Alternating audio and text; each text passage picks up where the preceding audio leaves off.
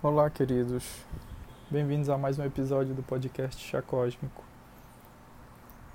Esse tema de hoje uh, não é de hoje que eu venho pensando a respeito dele.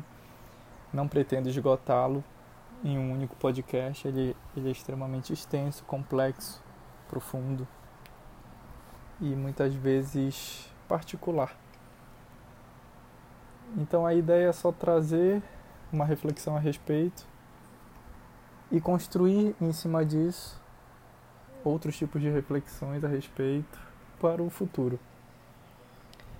Ultimamente, principalmente no, no Brasil, né, no nosso país, a gente tem um costume de falar sobre a violência, principalmente a violência urbana, aquela que nos assola no dia a dia, nas ruas, que provém de crimes, assaltos, furtos, homicídios, feminicídios, infanticídios, corrupção, violência doméstica, agressões, preconceitos, homofobia, enfim. Mas a violência, ela, além de perpassar pelas questões sociais, políticas, econômicas, enfim, ela também perpassa por um caráter muito subjetivo, muito pessoal nosso porque a gente não pode considerar o outro apenas como o violento. Mas a gente também tem que passar a violência por dentro de nós. Não para que a gente a, a pratique, mas para que a gente reflita sobre a nossa própria violência. Então, a gente tem um costume, nós seres humanos temos o costume de julgar antecipadamente a conduta do outro, taxando-a de positiva ou de negativa, ou de boa ou de má, ou de cristã ou de não cristã, de válida, de inválida. E, consequentemente, com este julgamento, a gente ou condena ou absolve o outro.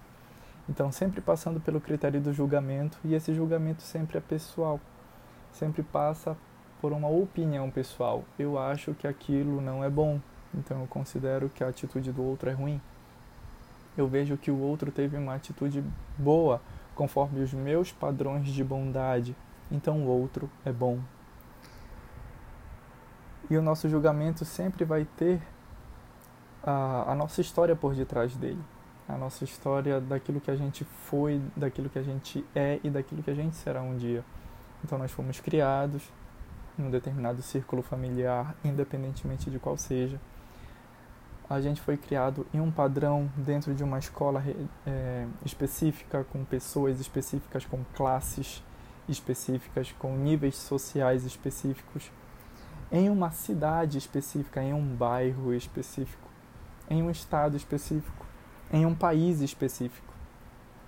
Então, não posso dizer que a criação de uma pessoa em uma capital de uma criança numa capital é igual à educação que tem no interior.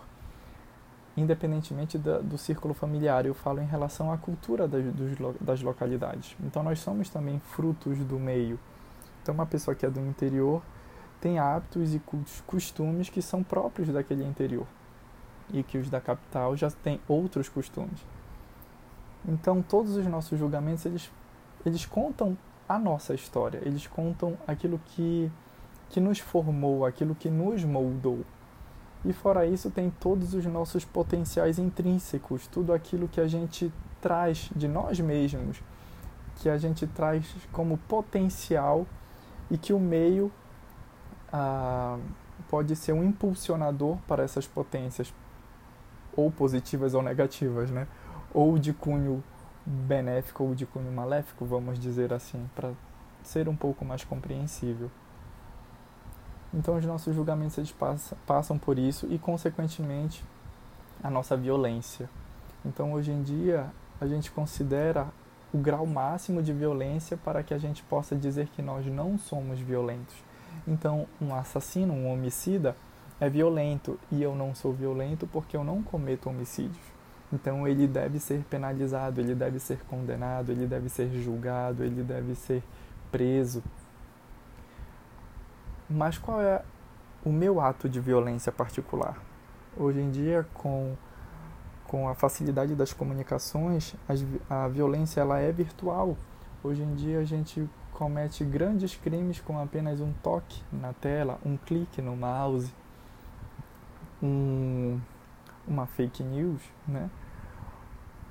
Ou o compartilhamento de fotos, de arquivos, enfim. Então hoje em dia a violência ela está se tornando mais sutil, mas ela está se tornando também muito mais visível. Não mais a grande violência, mas as pequenas violências.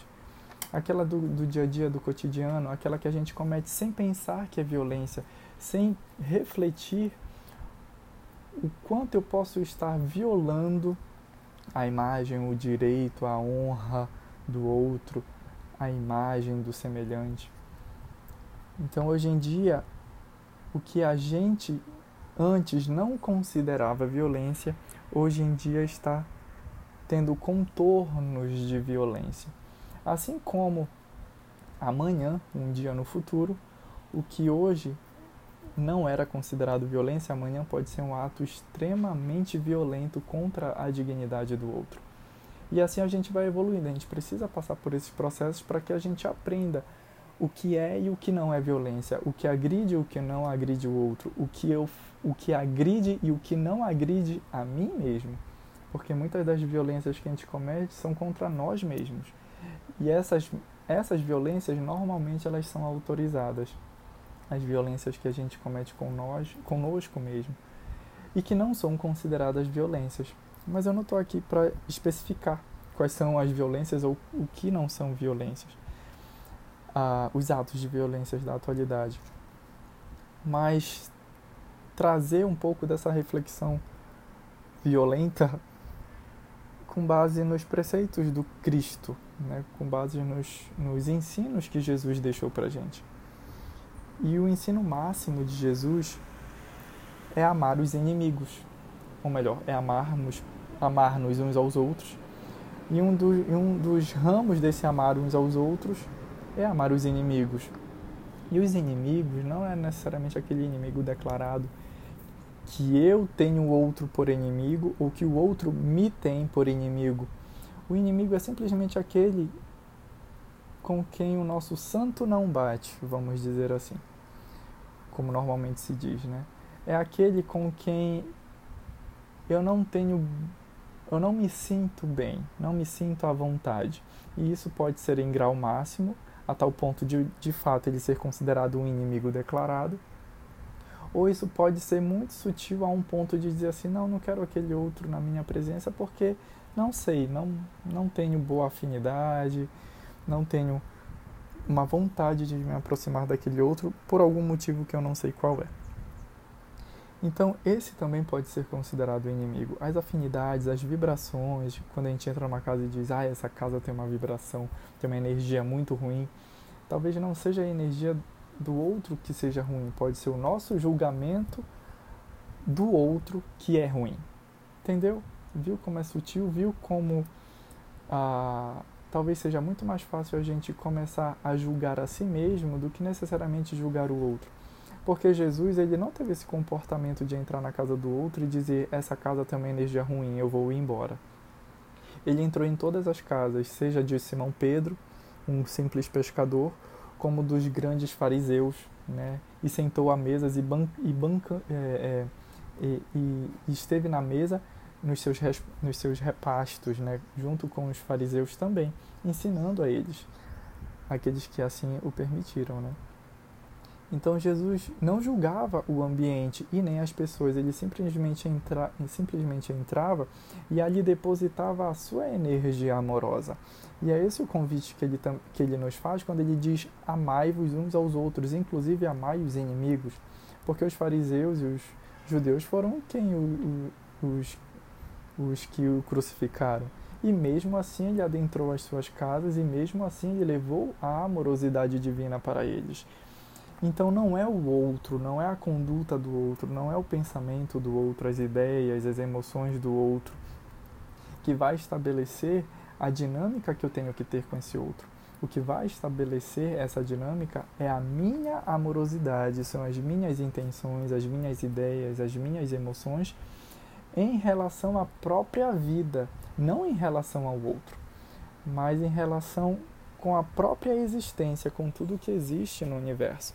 Se eu estou conectado com a amorosidade divina, tudo no universo vira extensão desse amor divino. Tanto é que tem uma passagem de Jesus em que ele diz assim: é, Venham bendito de meus pais, porque tive fome e me deste de comer, tive sede e me deste de beber. Isso demonstra claramente que ah, ele não fazia essa distinção, né? ele não fazia a, que, que ele estava que, que as pessoas quando fazem e vão ao encontro do outro sem pré-julgamentos, mas simplesmente pelo exercício da amorosidade livre, da conexão é, com a divindade na vida, o amor se espalha, o, o amor alcança o outro, o amor, o amor ajuda o outro. Então, o amar os inimigos hoje em dia talvez seja uma das grandes virtudes que nós devemos praticar principalmente no Brasil atualmente, em que a polaridade política é muito grande, as disputas políticas estão muito gritantes, os extremos estão, extrema, é, estão extremamente rebeldes, né? é até redundante. Ah, ninguém, ninguém quer dar o outro lado da face ao outro. Né? E, essa, e essa alegoria do dar o outro lado da face é de dar tudo de si de um lado, dá também o outro, é entregar-se a, a, essa amorosidade que não vê limites, que não vê inimigos, que não vê condição para amar o outro. Assim como Jesus disse, né? Quem com ferro fere, né? Ah, e falou também sobre os escândalos, né? Que, que os escândalos são necessários. Então, mas disse também, mas ai por quem o escândalo venha, né? Então a gente é, é, olhar a vida como uma realidade, saber que a, a, vida terrena ainda é uma vida de dificuldades morais, nem mais nem tanto materiais, né? Mas temos muitas dificuldades, muitas necessidades morais, muitos conflitos internos, muitos conflitos com o ego, com as nossas paixões, os nossos desejos. Então ele disse que os escândalos são necessários porque estamos num planeta ainda em aprimoramento, em aperfeiçoamento moral. Mas também nos aconselhou a não entrarmos nos escândalos, para que não cometamos escândalos. Então, como ele nos advertiu a não sermos violentos, né? a não sermos reativos, a não agirmos com medo, com impulsividade e sofrimento. Porque quando eu agrido o outro, seja com qualquer forma de violência, verbal, emocional, virtual, né? Ah, normalmente o medo está presente. Porque a, a afronta ao outro, a violência ao outro, se dá por um medo. Eu me sinto ameaçado, eu me sinto ah, violado de alguma forma e o medo me faz criar barreiras e proteções uh, ou para fuga ou para a agressão do outro. Então, o medo ele, ele é um instrumento que pode nos ser muito benéfico. Se eu vejo uma casa pegando fogo, eu não entro nessa casa, eu vou fugir dessa casa, né? Se eu vejo um tigre, eu no mínimo vou sair correndo, mas dizem que é pra gente inclusive ficar parado, né? Eu não sei qual é a, a melhor atitude a ser feita mas instintivamente a gente tende a, correr como um, um fator de proteção provido do medo. Então esses medos são necessários, esse medo ele é real. Agora tem aquele medo que é ilusório, que é fantasioso, que é o medo do outro. A gente vive com medo do outro, a gente vê alguém numa moto, a gente fica apavorado e não necessariamente aquela moto vai nos fazer alguma coisa. A gente fica com medo do Covid, né, da, da pandemia, ah, e muitos não querem sair de casa desesperados, é um medo que está saindo do, do, da, do, do natural e passando por um ato de fobia, de, de, de síndrome do pânico, já está indo além. Ah, então, o, o medo, quando ele é extremo, ele nos faz ser violentos. E nos faz ser violentos tanto contra o outro, tanto quanto conosco mesmo. Ah, posso dizer e não sou especialista nisso, mas é apenas como uma reflexão que talvez a síndrome do pânico seja uma violência com a própria pessoa, porque ela fica paralisada, ela não quer fazer nada, ela pensa que ela vai entrar num estado de, de, de, de morte, né? Então ela passa a ter medo da própria vida, né? Da, da, do próprio ar que ela respira. Então é um medo exagerado da própria vida. E ela, como viva é, passa a ter medo de si mesma, né? Então passa a agredir-se a si mesma. Tanto é que uh, todo, o, todo o seu metabolismo ele começa a ficar adulterado, seu coração acelera, né? começa a entrar em sudorese, como se tivesse um tigre na frente da pessoa. Então, isso para que a gente veja que as nossas reações, elas também são contra nós, né? Elas são voltadas para nós mesmos. E o que é interessante é porque atualmente com a nossa sociedade, a gente gosta de jogar álcool no fogo do nosso egoísmo, ao invés de jogarmos álcool no fogo do amor divino.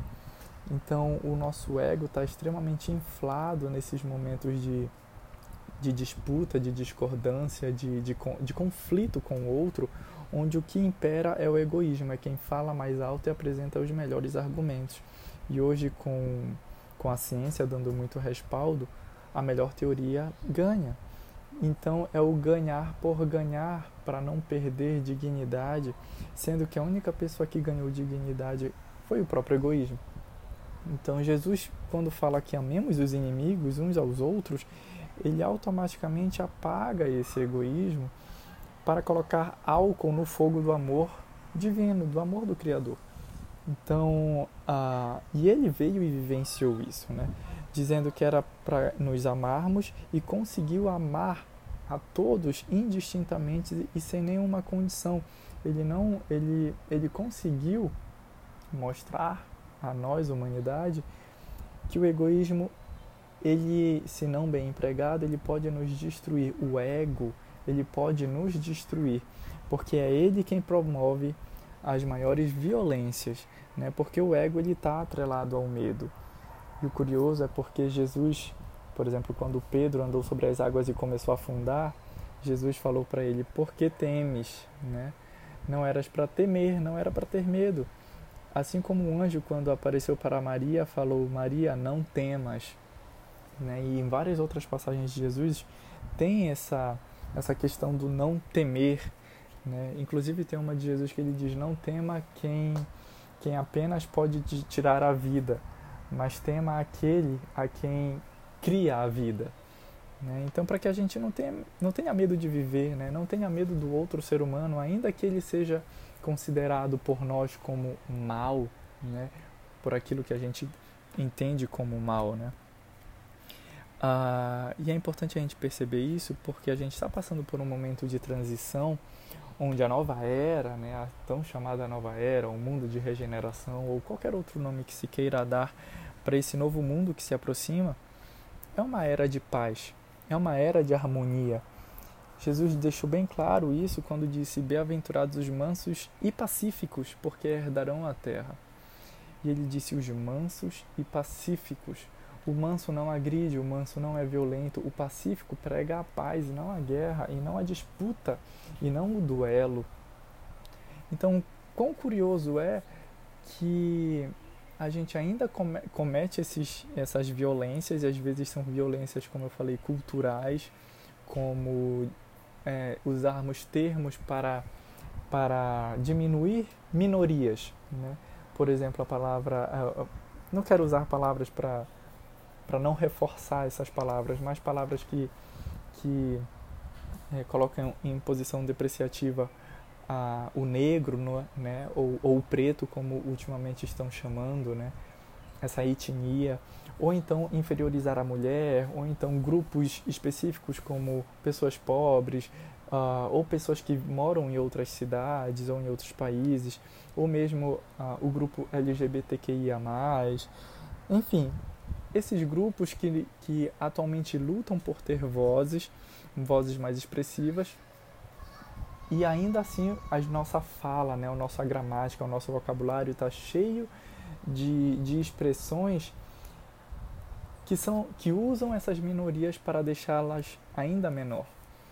E, por exemplo, tem muito. A gente vê muito isso em, em questões de jogos, né, de, de esportes, onde as pessoas elas, elas, elas usam muitas, muita agressividade para tratar o outro, o adversário. Né? Então, o jogo, a competição do jogo, que era para ser algo construtivo e de alianças né, e de cumplicidade entre as torcidas, vira algo extremamente agressivo, né? Tanto é que no final tem até violências físicas entre os torcedores.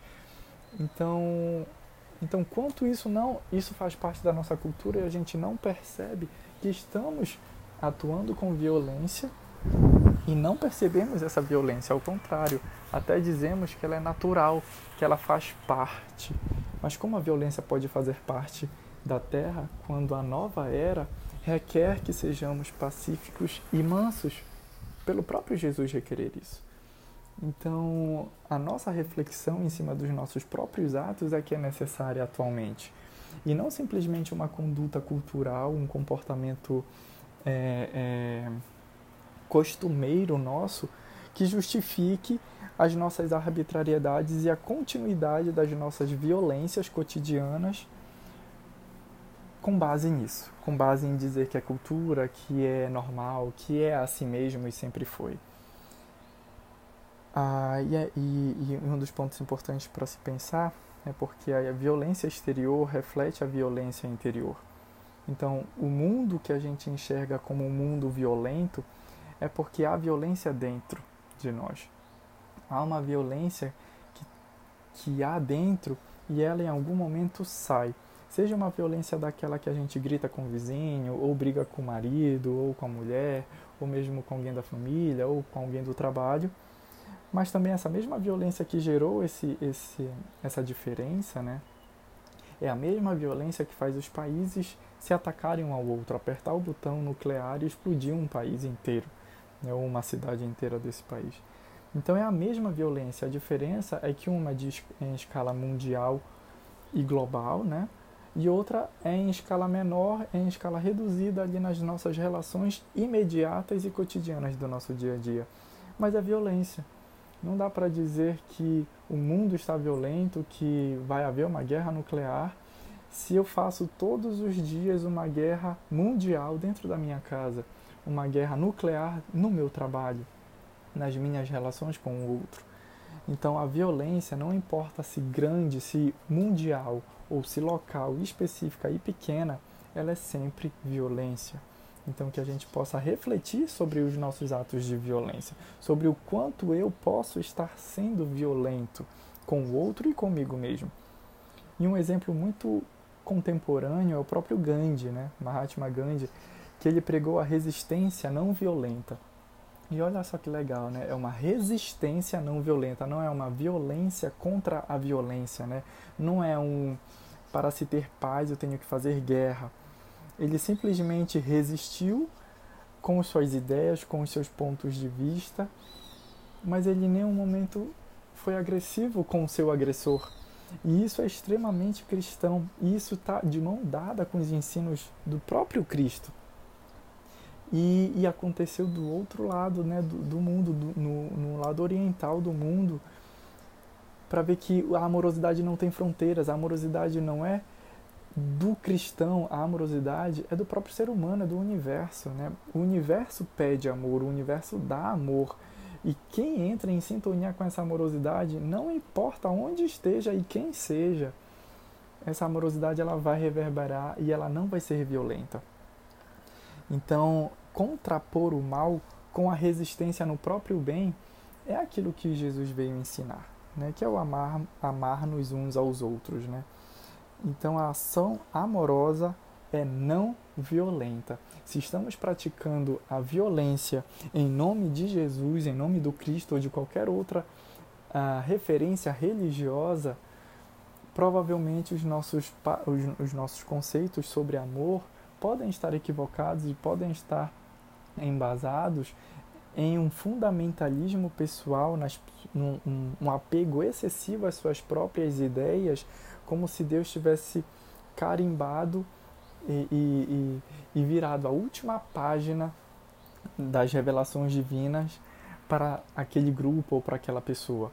E não, nós estamos constantemente aprendendo, nós estamos constantemente evoluindo e descobrindo cada vez mais o profundo significado da amorosidade. Antes, amar era simplesmente amar aqueles que estavam próximos de nós. E depois veio Jesus e disse que o amor está além de fronteiras. Né? Ele disse: se a, se a gente ama quem nos ama, qual é o mérito disso? Como ele disse, né? os publicanos já fazem isso. Então, o mérito é amar aquele que não nos ama. E amor não é violência. Se estamos usando a palavra amorosidade fazendo violência, provavelmente quem está falando é o medo, provavelmente quem está falando é o egoísmo, provavelmente quem está falando é o sofrimento que a pessoa carrega dentro de si, algum trauma, alguma dor que deve ser tratada, que deve ser olhada, que deve ser abraçada, que deve ser cuidada, porque todo ser humano sofre. Todo ser humano tem medo, tem dores, tem suas dores particulares e, consequentemente, por conta disso, seremos violentos. Então, é nos olharmos com muita umidade, com muita verdade, em reconhecer a nossa violência e começarmos a trabalhar os nossos medos, os nossos traumas, os nossos sofrimentos e dores, para que essa violência vá sarando dentro de nós e, consequentemente, a amorosidade vai brotando cada vez mais e assim vamos conseguindo ser amorosos com os outros e não mais violentos. Era isso que eu tinha para dizer. Eu acredito que esse tema, assim como Jesus já falou há dois mil anos atrás, esse tema nunca é demais ser relembrado, ah, porque nós vivemos sim num mundo violento, porque nós somos violentos. Então a gente tem que dar conta da nossa violência, a gente tem que refletir sobre a nossa violência, a nossa violência diária, aquela pequenina do dia a dia que a gente nem percebe que comete, porque é dela que se originam as grandes violências. Então espero que vocês possam refletir assim como eu refleti. Estava refletindo bastante sobre isso e vejo que eu preciso aprimorar muito a mim mesmo para que as minhas violências não saiam de mim e ataquem o outro. Eu espero que isso tenha servido como reflexão para vocês, para vocês levarem para a vida de vocês. E é isso. Espero, espero vocês no próximo episódio, tá bem? E tchau, tchau. Obrigadão.